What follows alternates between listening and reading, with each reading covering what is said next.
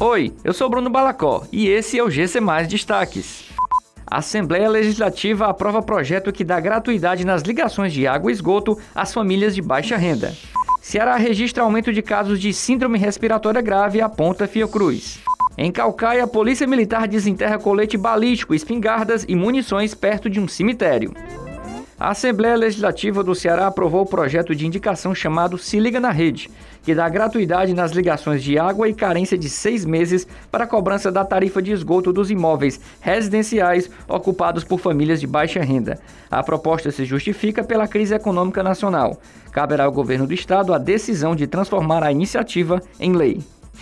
O boletim semanal Infogripe, divulgado pela Fundação Oswaldo Cruz, indica que no Ceará existe uma tendência de alta de casos de síndrome respiratória grave.